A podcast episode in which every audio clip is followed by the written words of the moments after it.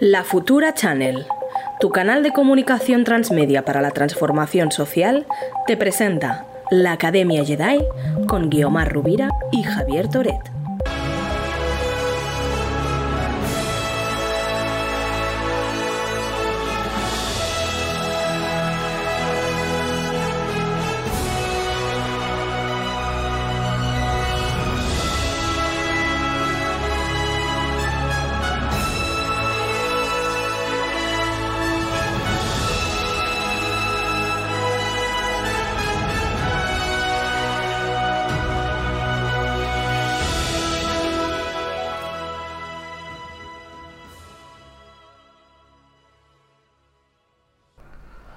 Padawans, hola Futurera, estamos aquí de vuelta en la Academia Jedi.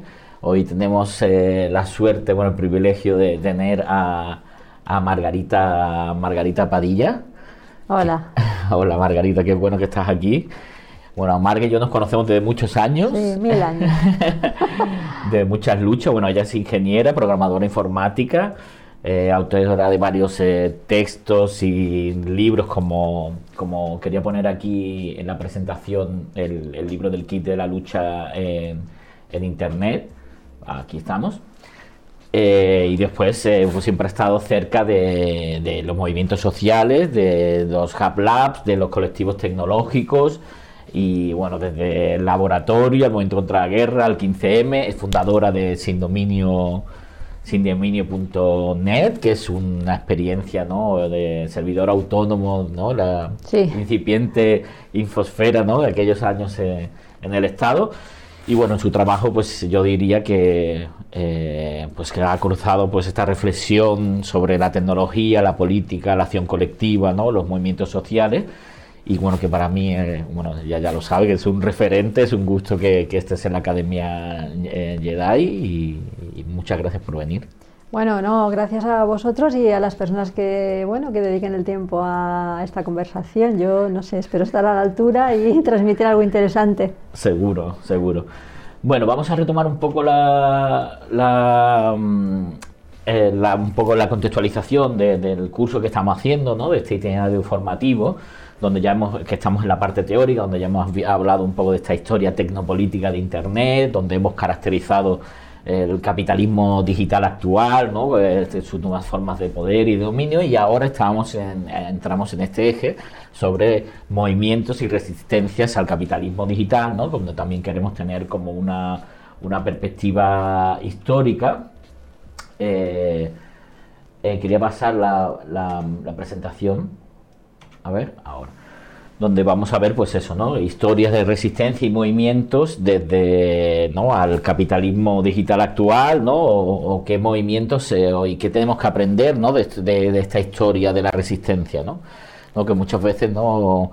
Margas parece que estamos en una especie de presentismo, ¿no? De, ¿no? de, pensar sin, sin, tener un poco de profundidad más, más, eh, histórica, ¿no? Entonces, eh, la idea de la sesión de hoy es hacer una evolución un poco por hitos o movimientos que, consideramos que han sido muy importantes o relevantes en, las luchas y podríamos decir, ¿no? uno de los primeros pues sería esta, esta gestación de la cultura eh, hacker y las comunidades virtuales ¿no? como nuevas formas de organización del ciberespacio.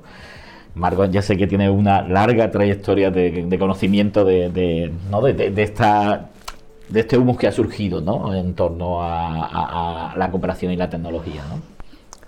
Bueno, sí, la verdad es que a finales de los 90 pues, se abrió una, como una ventana de oportunidad muy grande con el, cuando se, en realidad se privatizó Internet. ¿vale? Eh, lo que pasa es que fue una privatización a favor de lo social, al menos en aquella época, y se dieron unas circunstancias, yo creo, únicas y que todavía estamos pensando. esas preguntas que haces, quizás es que no tenemos todavía las respuestas porque los fenómenos y las experiencias están aún vivas y abiertas, no, no está eh, como clausurado y ya hacemos el balance y ya está, ¿no? Se abrió eh, una confluencia entre eh, una colaboración social que por primera vez pudimos ver, eh, eh, o sea, las, las feministas ya, sin, bueno, y muchas otras eh, corrientes de pensamiento nos explican que hay, sin colaboración no podemos vivir, ¿no? que es esa base del iceberg. Pero por primera vez esa colaboración emergió y la podíamos ver con los, ojos, con, con, los ojos, como, anda, si esto, esto está cooperando, ¿no? unos fenómenos de cooperación muy grandes basados en unos desarrollos tecnológicos concretos en alianza con unos conocimientos concretos.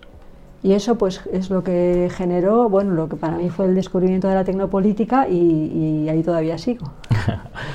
Yo me, había apuntado algunas ideas así, ¿no? De qué, nos deja, ¿no? Este, estos, eh, esta cultura hacker o estas comunidades virtuales, ¿no? De, de, o sea, yo creo que no la inauguración ¿no? del, del ciberterritorio, ¿no? O del territorio, me estaba acordando de, de la declaración de independencia del ciberespacio, ¿no? Cómo surge un nuevo territorio, como ese territorio digital que no estaba acotado y que de alguna manera había habido era, se había producido de una manera más colaborativa, menos más distribuida y menos centralizada, ¿no? Y, y cómo esa nueva potencia de ese territorio generó una nueva potencia de, de, organización, ¿no? Diferente a la que teníamos, ¿no? En los espacios físicos, ¿no? Me parece uno, una de las cosas relevantes a la hora, ¿no? De, de entender cosas que ya, ya ¿no?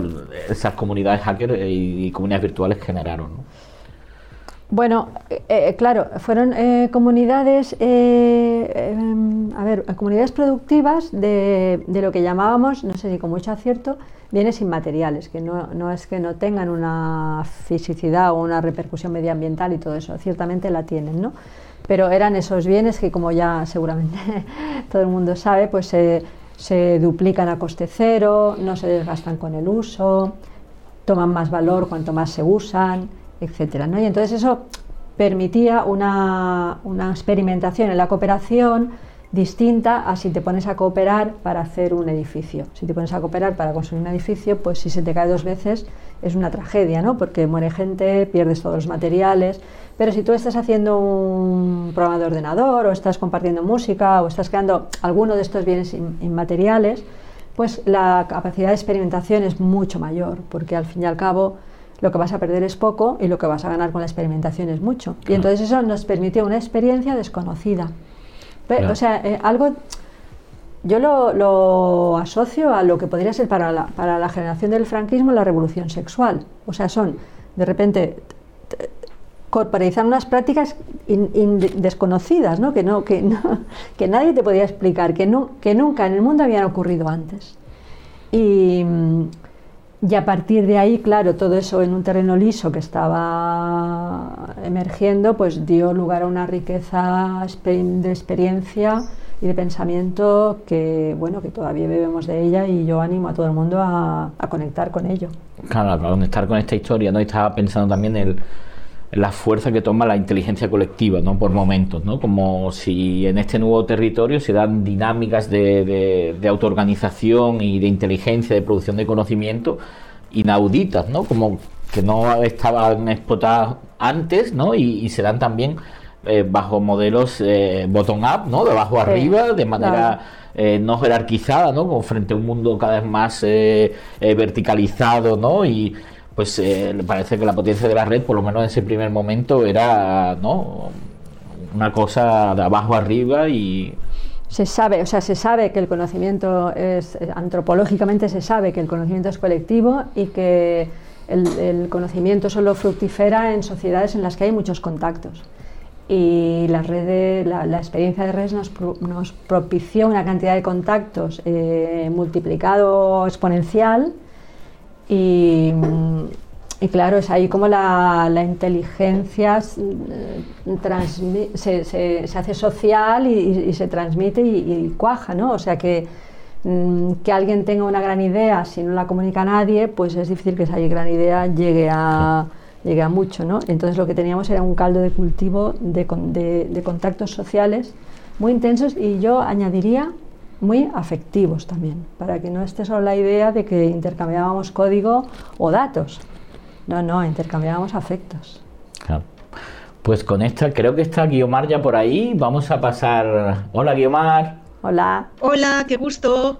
¿Cómo estás, Marga? Qué ilusión tenerte en la Academia Jedi. Qué maravilla. Sí, sí, gracias. Pues estaba escuchándoles y, pensando un poco en esta ética hacker, que vemos que se desarrolla como, como una, una posibilidad de otra matriz, digamos, política que no sea la, digamos, la, la, verticalidad, la dirección, el centralismo, también en las izquierdas, el centralismo democrático y todas estas formas de, de control de la información. De repente vemos pues eso, ¿no? la colaboración, la posibilidad de, compartir, como nos contabas, Márgara, y la, y la potencia política que se desarrolla ahí, como otro, otra forma de estar en el mundo y otra forma también de entender los productos culturales. Eh, ¿Qué piensas ¿no? de esto, de, la cultura libre, en cierta manera, esta posibilidad de, entender que nadie es propietario, que, que implica un cambio Em, generacional, quizá un cambio cognitivo de las formas de entender qué, qué es la cultura o no. ¿Cómo ves? ¿Nos deslumbramos con eso?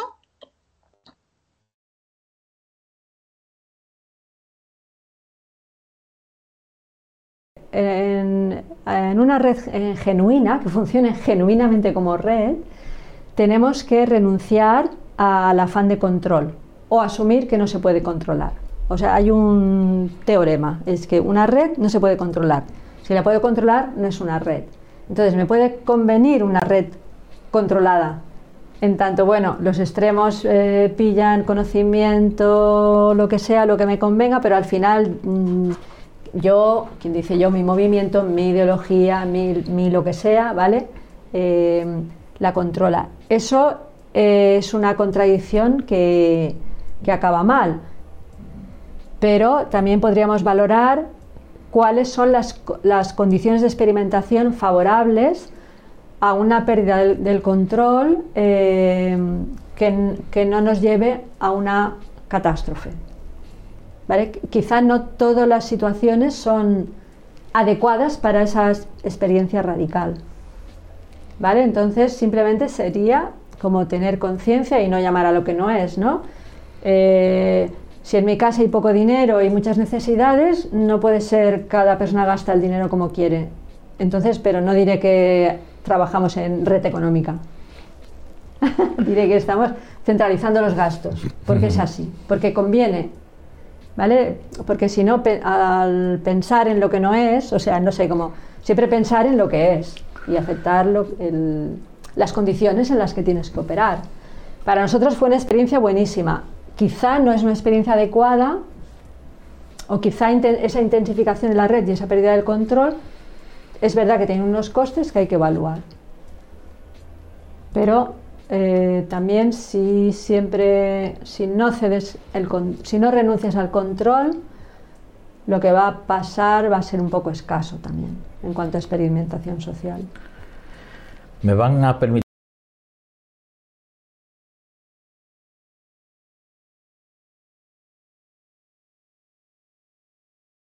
revuelta zapatista y creo que no hay nadie que, pueda hablar con más propiedad, por lo menos de nosotros seguro.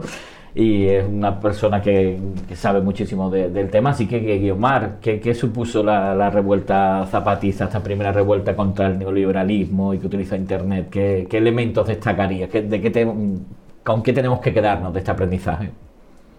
Bueno, en términos tecnopolíticos, lo que fue más sorprendente es la aparición de una red autogenerada. Digamos que no, no es que eh, estuvieran los zapatistas operando con computadoras en la selva lacandona, donde no había ni internet, ni luz, ni, mucho menos, sino que de repente el alzamiento de, los pueblos indígenas de, de Chiapas eh, digamos, contra, contra ese decreto de extinción que era el Tratado de Libre Comercio con, Estados Unidos y Canadá, en ese momento coyuntura en el, el 1 de enero del 94. O sea, ese acontecimiento genera una capacidad de articulación de la gente, digamos, de, un entusiasmo por la revolución, por la posibilidad de transformar el mundo, que se organiza en red, que ocupa ese espacio de Internet que apenas estaba siendo, digamos, colonizado por, por los grupos de las organizaciones no gubernamentales, los colectivos de mujeres, los bueno, y digamos, y de repente, en muy pocos meses, a partir del alzamiento zapatista, digamos, se genera esta red. Unos estudiantes de Estados Unidos abren la primera página eh, con el Ya Basta, donde subían los comunicados zapatistas, otras páginas empiezan a espejear y a traducir, eh, otros lugares empiezan a, generar listas de correos electrónicos, todo el mundo empieza a dotarse de, una, de, una, de un módem y una computadora. Cuando digo todo el mundo me refiero al mundo de, los colectivos activistas y de, y de los movimientos sociales, que era algo que, que antes de ese momento nadie veía como que la importancia de tener un, un, ordenador conectado. Y en ese sentido es bien interesante cómo se distribuye y se, e, este saber de cómo, cómo hacerle para conectarse en red y cómo eso permite la articulación de un nuevo tipo de actor político que ampara la acción de, los, de, las y los zapatistas en Chiapas, ¿no? que es esta opinión pública movilizada en muchos lugares del mundo y a la vez capaz de actuar de forma concertada, de forma inmediata y a través de operaciones de información, digamos, compartiendo materiales y a la vez también desarrollando todo un nuevo repertorio de acción que tiene que ver, por ejemplo, con ir a las embajadas, y luego con ir, muchísimos activistas acudieron a Chiapas a conocer las comunidades, a, a, convertirse en defensores de los derechos humanos, a documentar lo que estaba pasando, y entonces se genera toda esa efervescencia de, digamos, de, construir otro mundo posible en un marco, además, que permitía eh, luchar en común contra un enemigo común, que se construyó como el neoliberalismo y que esto encadena con el ciclo altermundista, con lo que va a pasar después en el 99 en Seattle y con todas las movilizaciones que hubo después contra la Organización Mundial del Comercio y el Banco Mundial y todo. Pero bueno, en el caso del zapatismo, lo que es emblemático es cómo desde los más olvidados, como dicen los mismos comunicados zapatistas del mundo, los más silenciados, los más invisibles, de repente tienen un poder de interpelación muy fuerte, con un discurso además eh, entusiasmante, un discurso que vuelve a dar herramientas para, para actuar en común y que además permite esta articulación sin necesidad de crear una unidad, que esto es propio de las redes. Con, las redes funcionan con cierta autonomía de los nodos, cada colectiva, cada lugar, cada tal, sin necesidad de compartir un programa común ni de venir de un activismo común, pues son capaces de articularse, eh, digamos, en torno al zapatismo y de defender el zapatismo y a la vez de llevarse el zapatismo a cada espacio, que esto es lo más interesante. ¿no? Hay una especie de, autoapropiación, del, digamos, de, código abierto de, lo que es el zapatismo y de actuarlo y de hacerlo. Entonces eso es muy interesante como red activista, como esta red sin centro que se, se auto, autogenera y que logra eh, defender eh, pues eso, lo que estaba pasando, lo que, lo que pasaba en, eh, un determinado lugar del mundo, en el contexto además de tras la caída del muro de Berlín y, en todo un momento de, digamos, de mucha desmoralización dentro de lo que eran los proyectos revolucionarios. No sé si quieren agregar. ¿Quieres comentar alguna cosa de...? Pues mira, eh, o sea, eh, solo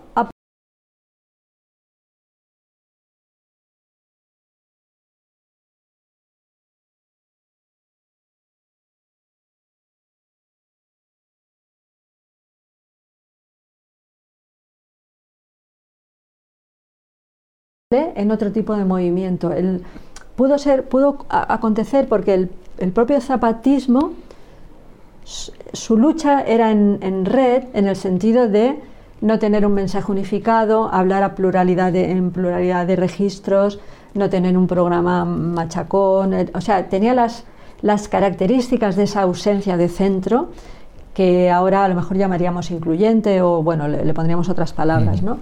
Y eso yo creo que es lo que lo que permitió esas formas de cooperación con esa lucha. O sea, animaría a todo el mundo a... O, sea, no te puedes llamar militante si no conoces de pe a pa la revuelta zapatista, porque es el acontecimiento fundacional de la época que estamos viviendo ahora, es el, momento cero. Y bueno, me apunté aquí una pregunta, que era la, pregunta zapatista. ¿Qué es la comunicación? ¿Emitir mensajes o crear conexiones que liberen a, las tribus?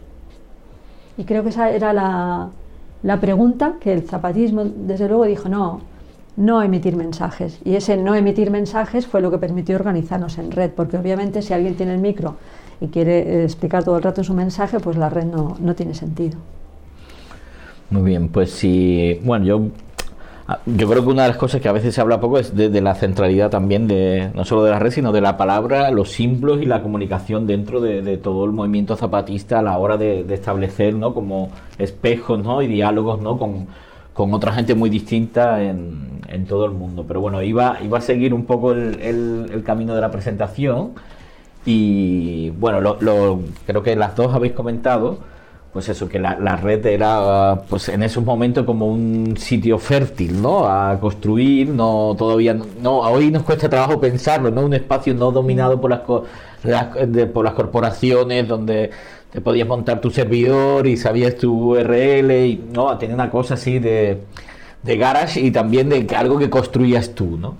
Y yo creo que eso también ayudó bastante, ¿no? A eso, al espíritu de, todo lo que estaba pasando, partiendo de, una de las experiencias, ¿no? Que tanto Marga como yo estuvimos en, en Indie Media, ¿no? De, de uno de los experimentos, ¿no? Como apuntaba Guiomar, ¿no? Vinculada a la contracumbre de Seattle del 99, ¿no? La, la primera vez que hay esta conexión entre, ¿no? Aquí lo podemos ver en pantalla, ¿no? Este, esta es la que era la portada de lo que era Indie Media, ¿no? Que tenía su publicación central y su publicación abierta, ¿no? Era la primera vez, era como un poco los inicios, ¿no? De esa web 2.0, en la medida que, que no...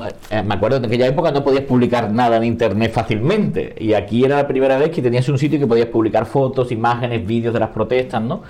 Y donde ha habido una, una conexión entre activistas, eh, hackers, ¿no? Y programadores, eh, em, eh, ¿no? Que era la figura que se hablaba en aquella época, ¿no? Que era como gente que hacía media, ¿no? Y que también fue un, hito fundamental, ¿no? Indie media, ¿no? Para como ver la capacidad de que había gente de autoorganizarse y generar su propio de medio de comunicación distribuido, ¿no? Eh, bueno, creo que es una, gran enseñanza. ¿Yo o Marga, quién quiere? Sí, a bueno, yo me parece fundamental recordar esos, esos momentos, digamos, que evidentemente vienen de esta emergencia de las redes y esta capacidad de articulación, digamos, espontánea y a la vez motivada y posible eh, a través de Internet, de, todos los, de muchos activismos, de mucha diversidad, la potencia de, desde la heterogeneidad poder actuar sin necesidad de un centro rector y la construcción en estos espacios de comunicación para mí es bien importante y ahí el zapatismo fue clave eh, de, un, de este marco general de cuál es el problema del mundo hoy. O sea, ¿dónde está el palacio de invierno que hay que tomar? ¿A quién le aplicamos la guillotina? ¿A quién manda? Y en cierta manera, en ese proceso en redes, en esos años, digamos, que son de, desde el 94, digamos, hasta el 99, se va gestando esta conciencia de que, eh, en interacción estos marcos, de que el enemigo común es un sistema económico. Y es el sistema económico neoliberal. Es el capitalismo neoliberal y se empieza a reflexionar entonces de qué pasa con el sistema económico neoliberal. ¿Quiénes son la, Organización Mundial del Comercio? ¿Qué es el Fondo Monetario Internacional? ¿Cuál, qué, ha pasado? ¿De qué manera están decidiendo los destinos de, de, los pueblos? Y, ahí vemos la confluencia desde eh, Vía Campesina, por ejemplo, que es toda una red de grupos y de movimientos campesinos en el mundo, estaba muy fuerte el MST, pero habían los movimientos campesinos de la India, eh, a, los zapatistas, a todo el movimiento indígena continental, porque es muy importante en los 90 el ciclo de, movilizaciones en, América en América Latina y también en las, en las ciudades del norte global, toda la reflexión contra, contra el capitalismo y contra el Fondo Monetario Internacional y todo eso logra articular un discurso común de el enemigo es el neoliberalismo y por tanto las instituciones económicas eh, internacionales. Y ahí también llega el José Bové con, su queso Roquefort y los que defienden a los delfines y los que defienden a las tortugas y en esa proliferación de causas se articula una potencia digamos, distribuida de irrupción y de decir basta. Y se cancela en Seattle la ronda del milenio de la Organización Mundial del, Comercio porque no logran juntarse. Entonces es un hito muy importante y es justo cuando se crea Indymedia, ¿no? Hay un espacio en Seattle que era para los medios independientes y ahí, con el software creado por unos hackers eh, australianos, se genera la primera la primera página de Indymedia para poder eso, documentar en vivo y en directo eh, lo que está pasando y las protestas. Y eso permite no solo documentar, sino también articular y extender los, los marcos de entusiasmo y de motivación, que permitirán que surja el, ciclo altermundista que, que luego sigue con muchas otras movilizaciones por todo el mundo. María. Bueno, pues eh, que yo sepa, los Indimedia son el primer desarrollo militante propio, de, primer desarrollo informático. Es, verdad que antes eh, había webs, eh, bueno, se hicieron muchas cosas, pero no eran desarrollos propios, eran, la tecnología que, había, que había, estaba disponible, pues se usaba, ¿no? Y bueno, y ahí destacaría, pues por ejemplo, la, lo tonto que podemos pensar que fuera pues que existiera el lenguaje de programación PHP, que era un lenguaje de programación eh, accesible, no, no, tan elitista como los académicos, que pudiéramos tener bases de datos MySQL, o sea que finalmente este desarrollo requería, eh, un conocimiento disponible y, ese conocimiento disponible estaba realmente disponible y se supo utilizar. Fue una, un acoplamiento muy, bien, muy bueno Em, para hacer esta, esta, periodismo ciudadano, creo que le podríamos eh, llamar ahora. Y mm, bueno, sabéis que el lema de Indimedia era no odies los medios, sé tú los medios, ¿no? O conviértete, conviértete en los medios. Y mira, si, si a alguien le sobra tiempo, le animaría que hiciera como una pequeña investigación sobre el desarrollo de Indimedia en paralelo a la blogosfera porque mientras se desarrollaba Indimedia, que podría ser concebido como un medio de comunicación ah, alternativo o, radical o militante o politizado, estaba la tecnología de los blogs usada por eh, muchas personas a nivel bueno, individual, ¿no? que pues, publicaban su vida o lo que fuera, ¿no? Pero finalmente, eh, bueno, tener como el paralelo, ¿no? De qué es lo que se veía desde la cómo, cómo, se veía la comunicación desde la política, esa capacidad de, de, tomar la voz y cómo se veía desde una ciudadanía, podemos decir, menos organizada, esa capacidad de tomar voz a través de la blogosfera, que constituyó también un fenómeno, yo creo, digno de estudio, podría ser una indagación interesante.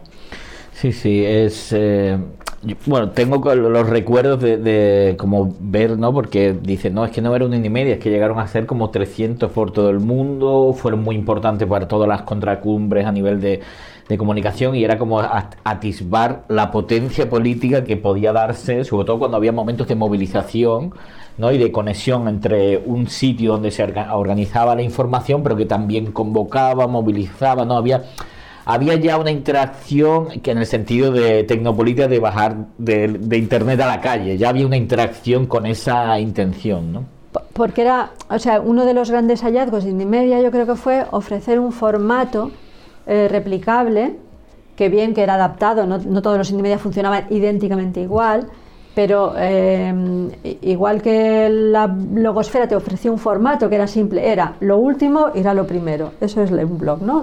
Tuve hablando y lo último irá lo primero, pues aquí era su columna izquierda, su columna derecha, y el, transferir esa, esa especie de, conocimiento militante de lo que funciona y darlo a, bueno, a quizá colectivos pues, que no tienen tanta capacidad de producción o que no tenían tanta capacidad de experimentación, pero que rápidamente podían aplicar y adaptarse el modelo empaquetado, digámoslo así, ¿no? Como el producto. Claro. Que iba a seguir un poco con el orden de la, de la presentación, ¿no? Eh, con otro de los grandes eh, hitos, iconos, o diría casi instituciones de, de esta visión de, los commons, ¿no? De, ¿no? que es Wikipedia, ¿no? y cómo, cómo se ha creado esta increíble comunidad que ha producido la mejor enciclopedia eh, que hay, que jamás un mundo privado podría pero no, eh, como, como referente de cultura de la institución, de, la institución, del conocimiento, de la cooperación, de licencias abiertas, de otra o, o como es como si fuera un ejemplo perfecto de lo cómo podría ser un mundo de, los, de los comunes, ¿no? De alguna manera, o del commons, ¿no? ¿Qué, qué piensan, no? De, esta... Ha sido como una gran referencia, ¿no? Siempre que hablamos de, ¿no? de los comunes, el Wikipedia es como la referencia, ¿no? De otras maneras de hacer las cosas.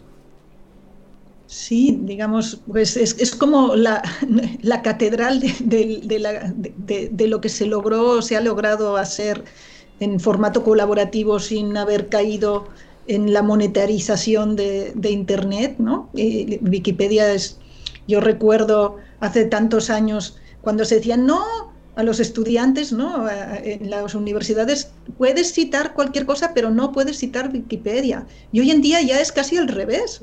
No cites otra cosa, busca en Wikipedia. Digamos, hay mucha información, pero también podemos decir, y eso nos puede explicar también Margaret, los sesgos que vemos en, Wikipedia.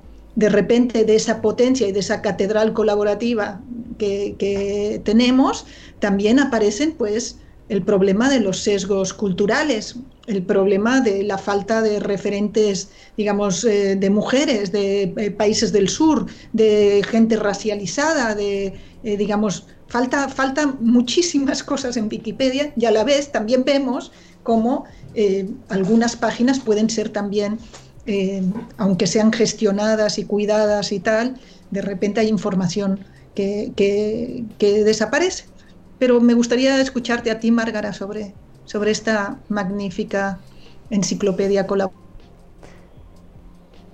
Pues eh, he perdido el guion. Bueno, yo eh, sobre Wikipedia em, eh, es, es, como curioso. Ellos parten de la idea de que la, la verdad enciclopédica o el conocimiento enciclopédico es consensuable. ¿Vale? O sea, en el proyecto de Wikipedia ya se entiende que va a haber guerras de edición.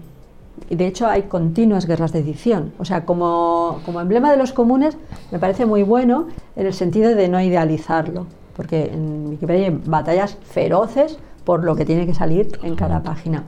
Lo que propone Wikipedia es que esas batallas se libren en un único espacio, que es el común.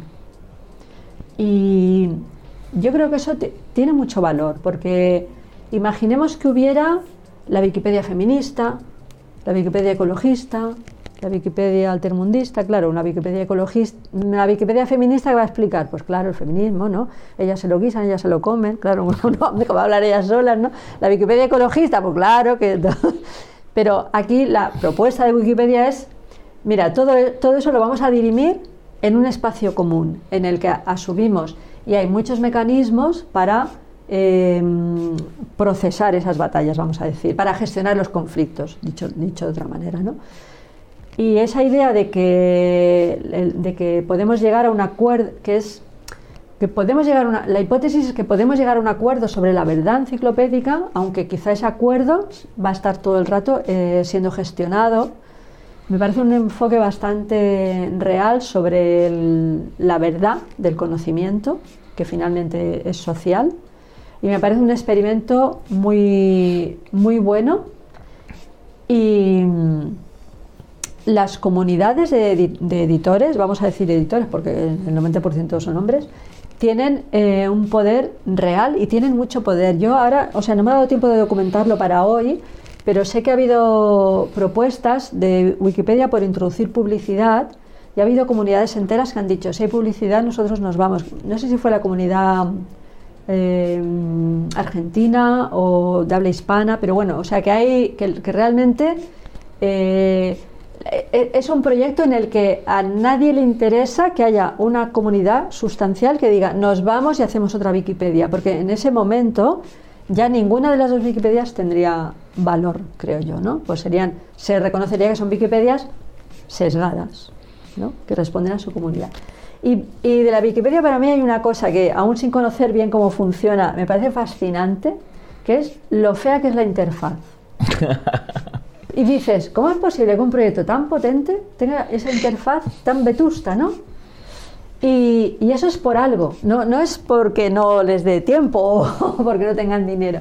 Yo creo que es la, la expresión de cómo cuando una comunidad decide dónde pone el foco de las prioridades y cómo dice, dice dónde hay que invertir y dónde, por ejemplo, es mucho más importante tener un buen editor que tener colorines en la portada o, o sea, y, y bueno, como, como que es un proyecto dotado de mucha autonomía que va un poco al margen de las modas, ¿no? De, totalmente de las redes sociales y de todo, va por... tiene sí, su interfaz que no cambia y ya, porque el valor pues no está en o sea porque lo que vende va por otra por otro canal no me parece un proyecto muy potente. Sí la verdad es que no tiene como un montón de complejidad porque claro gestionar una cosa de una manera más comunal porque tiene también muchísimas reglas también tiene también su complejidad pero bueno muestra que es posible gestionar ¿no? un, un bien y el conocimiento de otra de otra manera voy a seguir yo, yo estoy aquí añadir Dale, dale, dale, Guimar. Yo quería añadir una cosa que me parece importante de Wikipedia, y es que es un proyecto siempre en construcción. Es, es, es, y en ese sentido recuerdo en el libro del kit de la lucha en Internet de Marga Padilla, que la tenemos aquí, justo hablaba de esto, ¿no? de, estos, eh, de lo inacabado, los proyectos inacabados como esa potencia que tienen los proyectos inacabados, que siempre es mejorable, siempre es cambiable, siempre está sujeta a revisión y cómo se va gestionando además con estos grupos que se apuntan por libre iniciativa para curar y, y cuidar eh, determinados temas. Para, entonces es una, es una comunidad siempre creciente, siempre cambiante y a la vez eh, cada, cada entrada de Wikipedia también está sujeta a la posibilidad de la alteración. ¿Qué opinas de eso, Marga? Bueno, sí, claro. Es que, es que eh, o sea, cualquier tema que, de conocimiento que quieras, eh, en el que quieras meterte está sujeto a modificaciones. Y, y, o sea, yo creo que lo que, lo, que se, lo que se propone desde el proyecto es un reconocimiento de sí, es verdad que no hay, bueno, todos estos sesgos que tú decías, ¿no? Pero bueno, cuando si conseguimos, y realmente el, el proyecto de Wikipedia hace un grandísimo trabajo por incorporar editoras con poco uh -huh. éxito. O sea, habría que ver por qué, ¿no? Pero ellos tienen claramente esta, esta brecha, la, la, la, tienen notoriamente, ¿no? Y yo creo que la idea es, bueno, cuando, cuando se incorporen otros públicos editores, cambiará lo que decimos sobre las cosas, ¿no? Pero, pero es esta idea, ¿no? Es importante que, que todos peleemos en una única página, ¿no? Por, para no hacer monólogos.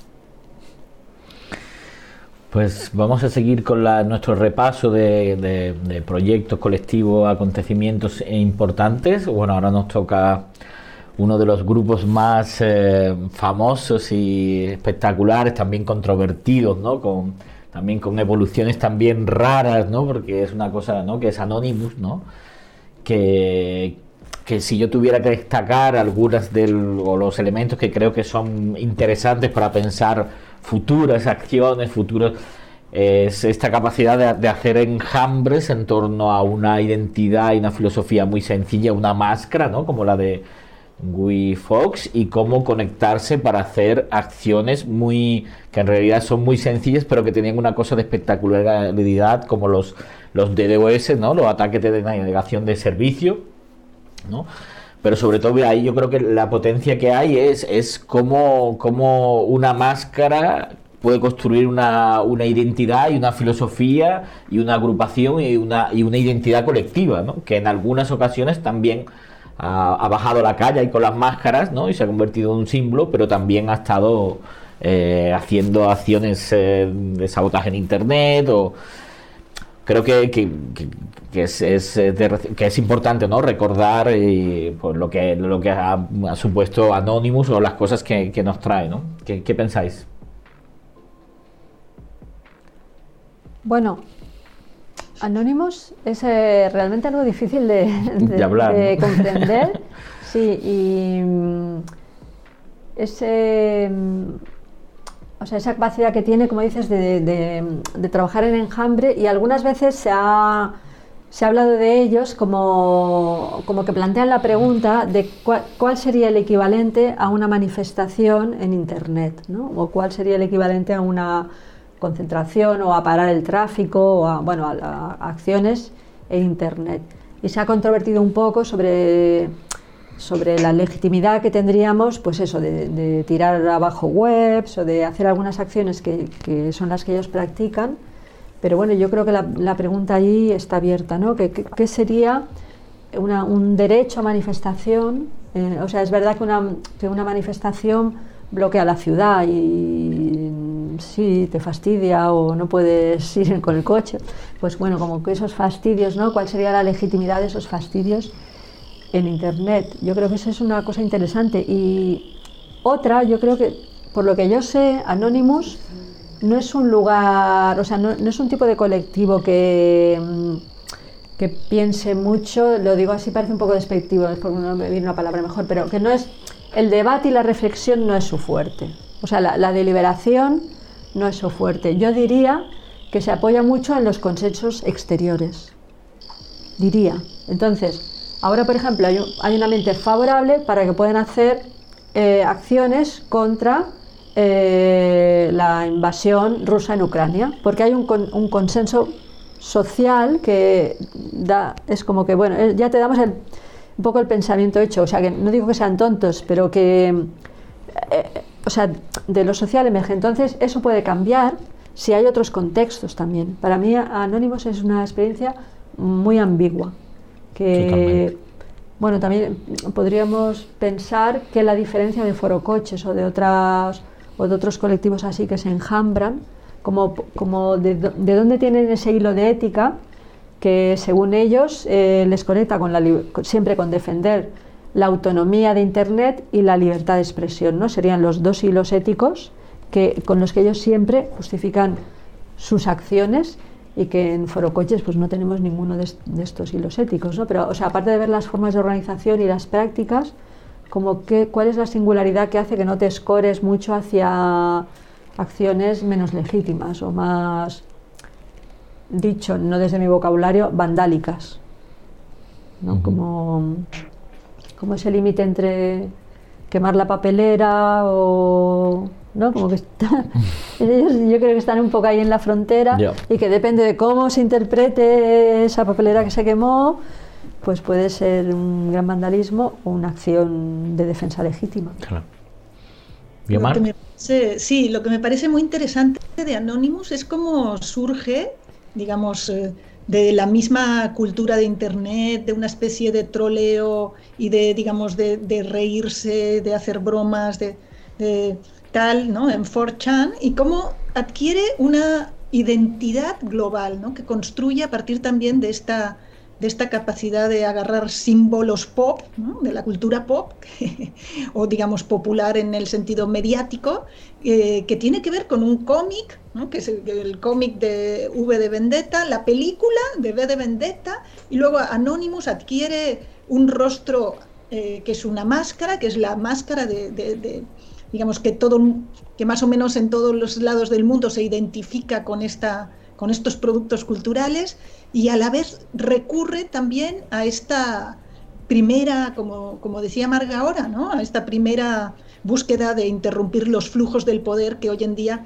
están en, en la web, ¿no? que es una reflexión temprana que hacen los primeros hacktivistas como el Electronic Disturbance Theater o Critical Art Ensemble o Electro Hippies, que también hicieron muchas eh, acciones de este tipo, de, interrumpir o de bloquear páginas, por ejemplo, en el contexto de la masacre de Acteal en Chiapas, también en defensa de los zapatistas. Entonces vemos como de estas prácticas a esta forma de generar una especie de actor colectivo, que es una especie de franquicia, que cualquiera puede crear su Anonymous, agarrando cuatro elementos, también muy, de, muy fácil, de muy fácil replicación, apropiación, tal, y ponerlos al servicio de una causa que, como dice Marga, tiene que ser como muy, muy generalizada, muy amplia y muy evidente.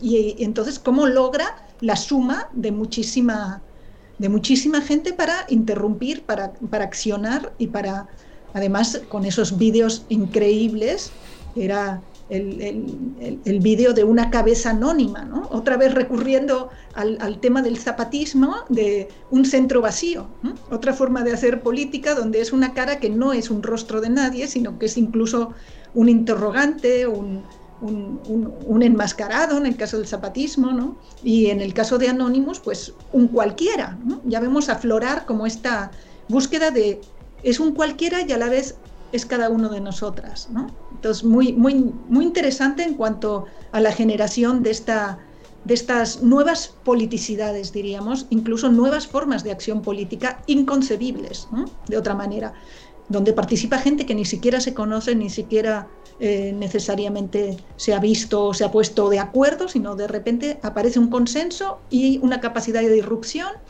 y una estrategia en común, que la podemos poner en duda porque luego hemos visto cómo es utilizada esta forma también para, digamos, generar procesos de bloqueos y de contra la libertad de expresión ya no distribuidas, no desde muchas computadoras, sino desde la, capacidad, digamos, más de, de generar robots y, generar estrategias de, tecnopolítica de, determinación y de control y de, digamos, violentas en ese sentido.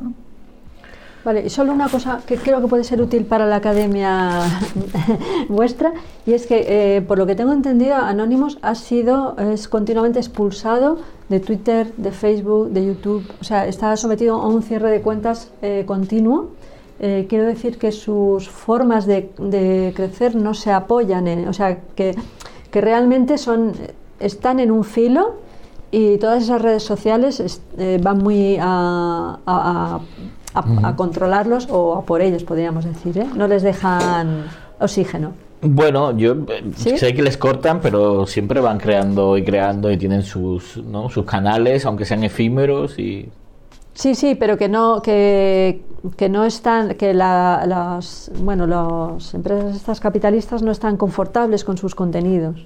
Ya. Están ahí un poco al filo, ¿eh? Sí, sí, están siempre en el límite. Bueno, pues eh, vamos a seguir, pero nos queda un poco todavía y estamos ya a 50 minutos de programa. Eh, quería saludar a la gente que está ahí en el chat, que Nesa, Pescompúa y Lau, que están por ahí.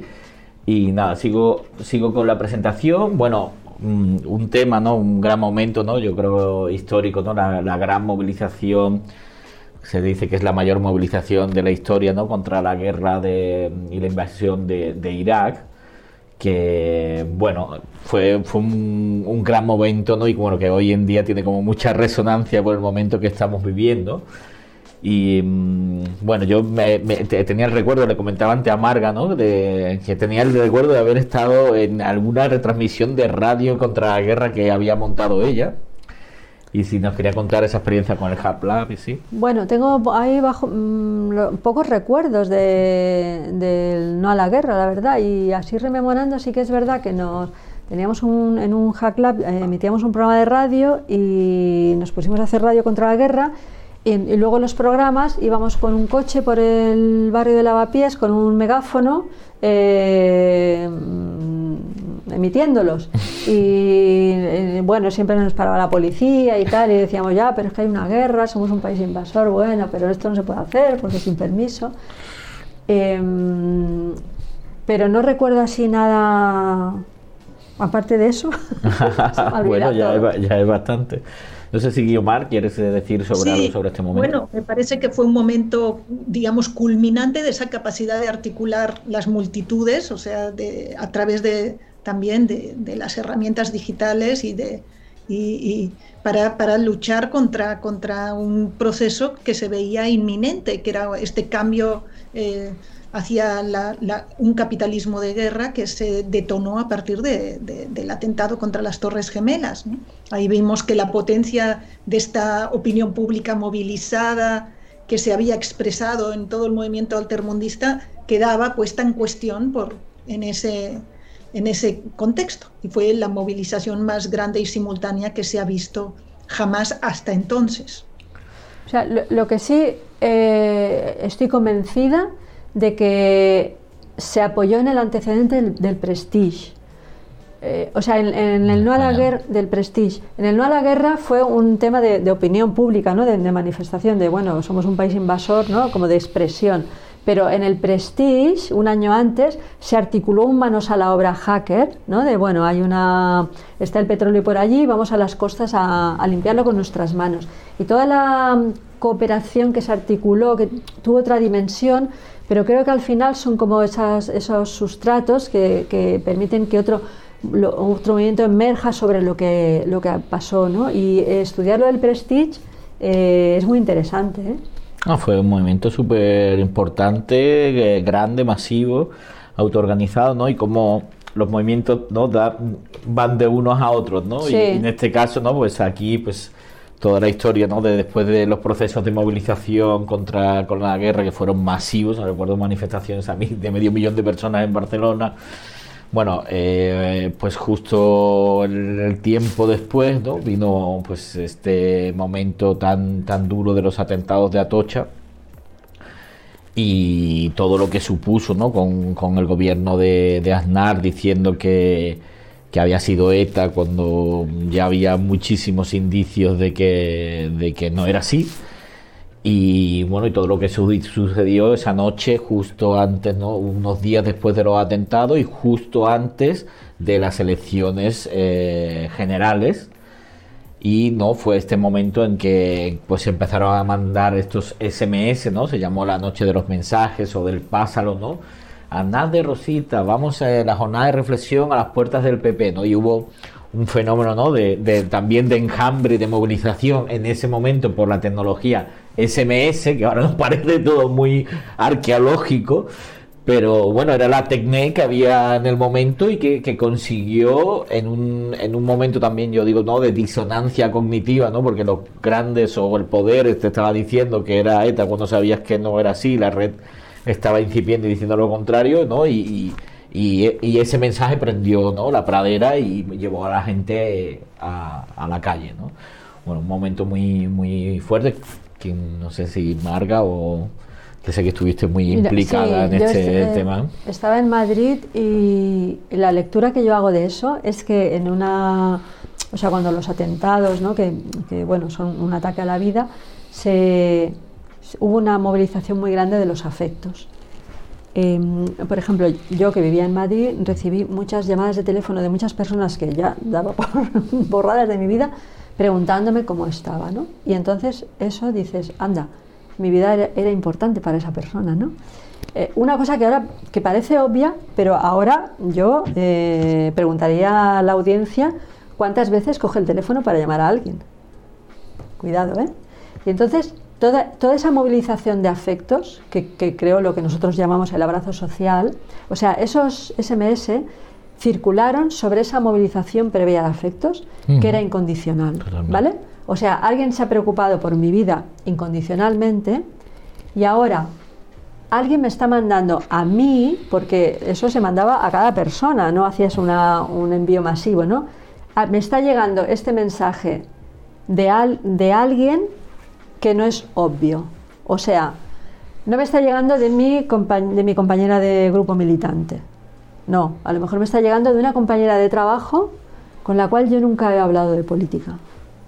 Eso, y eso fue, yo creo, lo que dio valor, porque si esto hubiera circulado, o sea, hay, hay muchos militantes en Madrid, muchas personas antisistema, muchas personas radicales, muchas personas de izquierda, si eso hubiera circulado ahí en esos grupos, pues bueno, pues, pues claro, sin tantas y tantas. Sin el humus emocional y afectivo de conmoción de esos días no hubiera tenido ningún efecto ese mensaje. No, hubiera tenido ningún efecto. Y, ese, y, es más valioso un mensaje que te llegue de una compañera de trabajo con la cual te has cruzado hola y adiós y jamás has hablado de política, que no que te lleguen 50 de las compañeras del colectivo.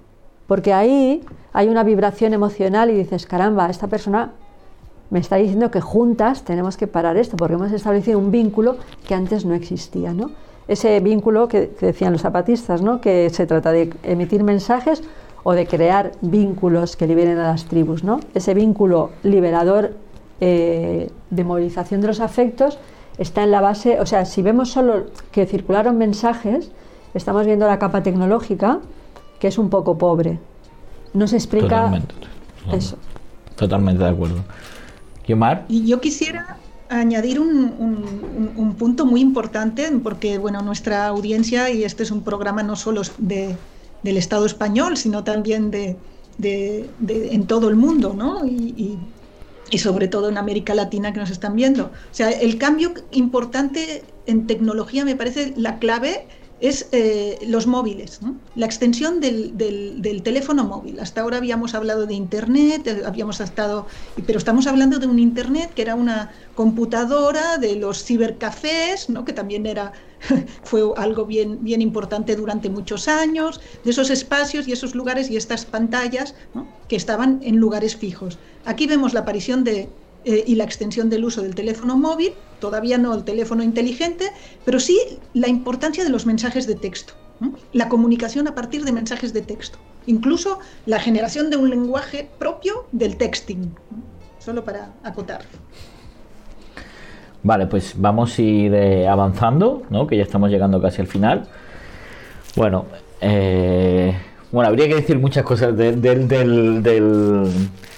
de esos días que fueron tan, tan fuertes y tan conmovidos, ¿no? Y, no con esa emocionalidad que, que, que- cortaba, ¿no? La, pero bueno, vamos, vamos a avanzar y vamos a hablar de, bueno, Wikileaks, que, que yo creo que es eh, proyecto de periodismo del siglo XXI mm, que, que yo creo mejora ha reinventado, ¿no? O se ha reinventado, o se ha inventado dentro de la lógica de cómo funciona la información el control de la información, la importancia de, los, secretos y de la privacidad y un concepto de privacidad donde en un mundo donde estás totalmente mm, eh, privado de privacidad a la medida que todos los datos sociales que damos pues son controlados por, por grandes corporaciones vino a poner el foco no que, que la privacidad la tienen que tener eh, los débiles los de abajo y lo que hay que mirar era a los, a los poderosos y por eso hicieron todo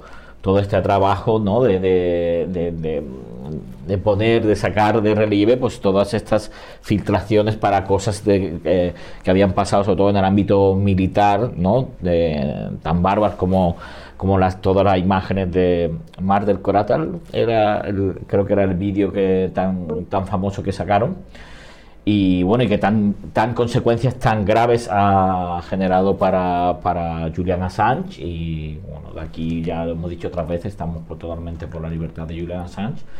Pero bueno, no sé si Guiomar quieres eh, eh, hacer un comentario sobre eso. Yo creo que lo mejor que he leído de Wikileaks lo ha escrito Marga y la tenemos aquí. Entonces me encantaría porque en su libro, de verdad, me parece interesantísimo. Otra vez ella reflexiona sobre esta, esta especie de cultura de Internet que genera estos proyectos de repente eh, inacabados. Wikileaks como un- una instancia intermedia que permite la filtración de los secretos del poder y en condiciones de seguridad para canalizarlos a, digamos, los grandes medios de comunicación. En ese sentido, es un clarísimo ejemplo de este hacktivismo mo- montado por, por, digamos, por el espíritu de los cypherpunks o de los CryptoPunks, donde se ubica también Julian Assange, que es eh, eso, cuidar la privacidad de las personas, de, las- de la ciudadanía, una privacidad imprescindible para cualquier ejercicio de libertad y a la vez desvelar todo lo que el poder oculta. O sea, privacidad para las comunicaciones individuales y eh, revelación de secretos del poder, porque todo lo que el poder oculta es realmente algo que va contra la gente. Bueno, sí, o sea, es que de Wikileaks, eh, bueno, ya se me olvidó todo lo que escribí, pero ese, em, lo que me parece como eh, estimulante es que es un proyecto casi es antisimétrico 100% respecto a Anonymous.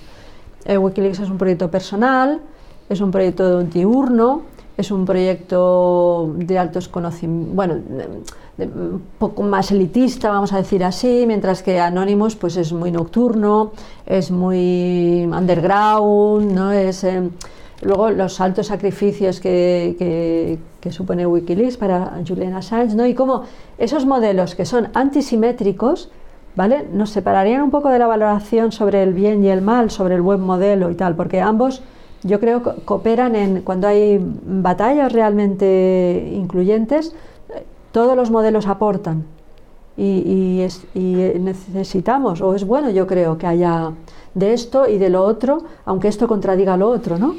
Eh, para mí es muy, muy interesante ponerlos en un espejo y ver cómo ambos tienen visiones eh, compatibles de la libertad de expresión y de la autonomía de la red, son compatibles aunque no son eh, comparables. No, y trabajan también, bueno, sobre elementos también diferentes, ¿no? El proyecto de Wikileaks, eh, por lo que conozco, tiene un, como un trasfondo muy, muy profundo, muy pensado con muchos años, sobre cómo ralentizar el flujo de la información entre los poderes capitalistas.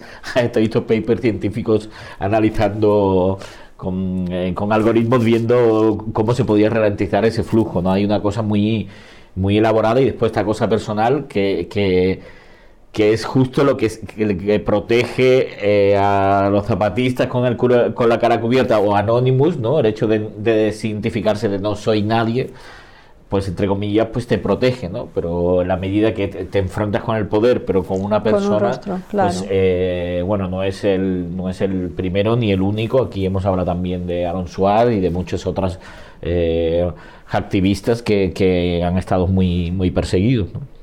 Sí, claro, o sea, comparado con Wikileaks, Anonymous parece una cosa como espontánea o poco, o sea, como casi como inmadura, o sea, eh, claro, nuestros modelos de valoración nos hacen valorar más pues algo estructurado, con un pensamiento claro, con un proyecto, con, con esta moral de sacrificio, ¿no? Pero bueno, yo ahí eso no deja de ser un modelo, o sea, un mm. modelo que quizá entendemos mejor. Y el de Anonymous no entendemos tan bien, yo desde luego no entiendo nada. Pero bueno, ahí hay, pues, hay una línea de indagación, ¿no? de, de, de cómo diferentes formas de subjetividad expresan al final eh, una lucha que puede ser convergente, que es la lucha por la libertad. Sí, yo también pienso que Anonymous y Wikileaks, digamos, son dos caras distintas de la, del hacktivismo. Y en ese sentido, me parece de, este, de esta nueva, digamos, dimensión de la acción eh, colectiva que se abre con la potencia de, las tecnologías digitales. Pero lo que me, parece también muy importante al hablar del Wikileaks es hablar de los, la filtración de la información, de estos personajes que en un momento dado se convierten en los importantísimos en este momento y sobre todo en la coyuntura de las revelaciones de Snowden y de Wikileaks, de, los whistleblowers. O sea, esta gente que está dentro, muchas veces dentro del sistema, porque no solo hablamos de Assange, en este caso de Chelsea Manning, que es el soldado, la soldado que decide revelar y pasarle a Wikileaks estas informaciones sobre lo que estaba haciendo el ejército estadounidense en Irak, que es tremendo, que es matando civiles directamente desde helicópteros. Entonces, eh, ¿quiénes son estos personajes de dentro del sistema que en un momento dado sufren ese conflicto moral frente a lo que ven y que revelan esos secretos no, no, dichos con los que está operando la vigilancia a todo nivel, el control y la violencia y la guerra? Entonces, me parece que debemos también dedicarles como un, pequeño homenaje a estos también, ¿no? Los papeles de Panamá, todas estas revelaciones de lo que esconden los poderosos, de los dineros que, que, evaden, todo eso, también me parece que es propio de, la cultura del hacker y que es un papel impresionante, muy distinto de Anónimos, pero también de estas, estas nuevas formas ¿no? de la red.